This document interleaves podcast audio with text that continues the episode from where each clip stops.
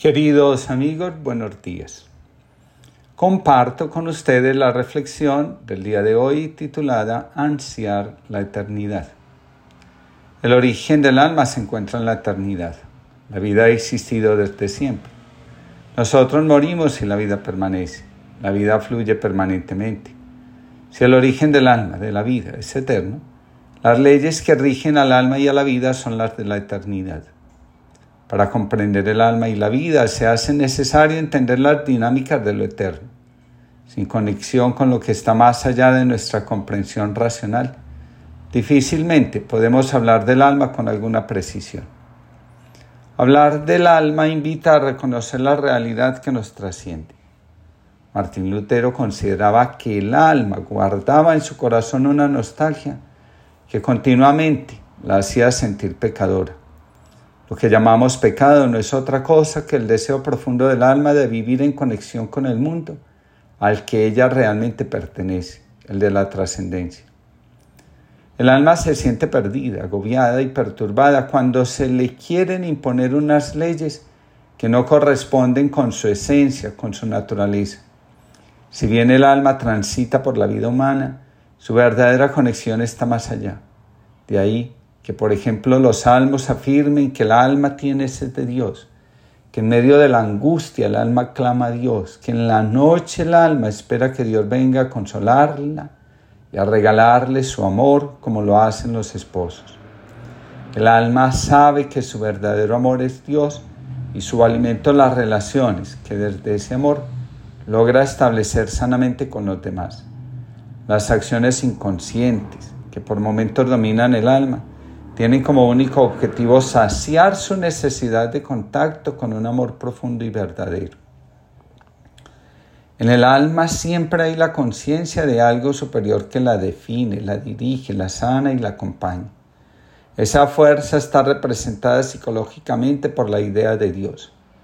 Cuando el alma es obligada por el ego a desconectarse de la fuerza trascendente, su nostalgia y perturbación se apoderan del yo y lo convierten en un vasallo. ¿Qué significa? Que el yo comienza a caminar detrás de identificaciones que le inspiren la conexión con lo divino aunque no lo sea realmente. Así es como vemos personas buscando un gurú, un objeto o alguien que le diga qué hacer con su vida. Las respuestas que el alma necesita nunca vienen de afuera. Eso es algo sabido. El alma necesita ir hacia adentro para poder encontrarse y conectarse. Dios no es más que nuestra intimidad más profunda. Un anciano está haciendo cola para subir al autobús y un joven que está detrás de él le pregunta, perdón, ¿tiene fuego? No, le contesta algo enfadado el anciano. El joven piensa, no me muerdas y pide fuego a otra persona. Unos minutos más tarde, el anciano que tiene delante enciende un cigarrillo. Así que el joven le dice, oiga, ¿por qué me ha dicho que no tenía fuego cuando está claro que sí? Verá usted, responde el anciano. Si le hubiera dado fuego, es probable que usted y yo nos hubiéramos puesto a hablar. Y si nos hubiéramos puesto a hablar, es probable que hubiéramos acabado sentándonos juntos en el autobús. Es probable que hubiéramos acabado conversando. Usted parece un tipo agradable y es probable que hubiera empezado a caerme bien. Y entonces podría haberle invitado a bajarse en mi parada para venir a mi casa a cenar. Y si usted hubiera venido a cenar, es probable que hubiera conocido a mi hija. Y si hubiera conocido a mi hija, es probable que hubiera salido con ella. Y si hubiera salido con ella, quién sabe, una cosa lleva a la otra y es posible que todo hubiera acabado en boda. Y yo no quiero que ella se case con alguien que ni siquiera puede comprarse un encendedor. Durante este tiempo, contemplamos la figura del resucitado. Desde la psicología, el resucitado representa al hombre que, desfigurado por el mal, se levanta de la tumba con el poder que otorga la conexión con Dios y con la vida. El resucitado nos cuenta que el ser humano que el mal da por muerto, por acabado, por destruido, se levanta porque su centro vital, su núcleo interior está conformado por algo diferente a lo que el mundo, las mayorías, buscan. El resucitado nos dice que el alma vive de Dios y en Él. El alma nunca muere, siempre vive y se levanta de la oscuridad, de aquello que intenta retenerla e impedirle que viva plenitud. El resucitado nos recuerda que Dios no está presente en las cosas muertas, en las que roban la esperanza, las que alejan del amor, las que roban la dignidad a otras personas. El resucitado nos recuerda que siempre podemos volver a lo fundamental y allí establecer nuestra morada permanente.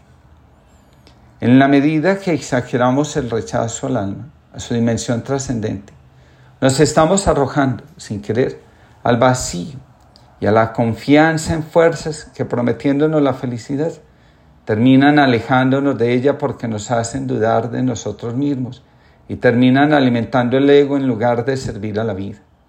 Donde lo espiritual está reprimido, donde el amor se contiene, comienzan a aparecer las creencias en las energías que quieren destruirnos, en los demonios, en las brujerías y en los hechizos. Para Freud, la causa de los trastornos de la psique está en la represión de la sexualidad.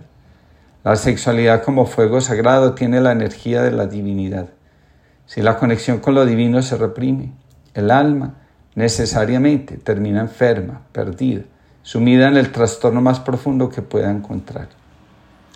La enantiodromía, la función reguladora de los opuestos, siempre está al acecho del alma, que en su desvarío pone la confianza en creaciones de la mente, en lugar de aquello que la conecta con lo sagrado.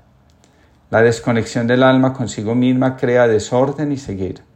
El alma, en lugar de ir hacia la luz, hacia lo que da certeza y realiza la vida, sin darse cuenta camina hacia la oscuridad y el abismo que el vacío crea. La crueldad de la enantiodromía se ve reflejada en el temor permanente que acompaña al alma y la hace sentir pecadora, insegura e indigna del amor, no solo de los demás, sino también de Dios. Señala la psicología profunda, el sufrimiento que agobia al alma y la exinde, es el resultado de haberse representado de un modo visible algo totalmente equivocado al objeto de su amor y de su búsqueda, de Dios. El paso más importante en la dirección de la cura consiste en identificar quiénes somos y qué no somos. Para lograrlo, es necesario diluir las identificaciones que el alma ha hecho con ideales que por su poder ejercen una influencia luminosa en el alma atrapándola e impidiéndole ser. Una persona puede quedarse atrapada en la imagen del buen hijo y no tomar su vida por miedo a que sobrevenga un castigo si se aleja de los padres para seguir y realizar la imagen que sobre su destino tiene en el alma.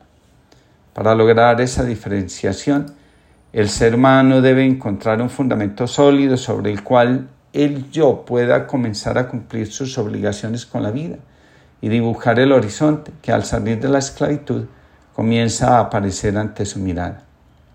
Dios cotidiano, ¿es que te escondes o acaso sigue un maparrón? Quizás deba dejar de esperar a lo especial, a lo sublime, lo superlativo, a lo excepcional y buscarte en las horas quietas, en las conversaciones intrascendentes, en las palabras casuales, en las lecturas sin huella, en las letras minúsculas de mi historia.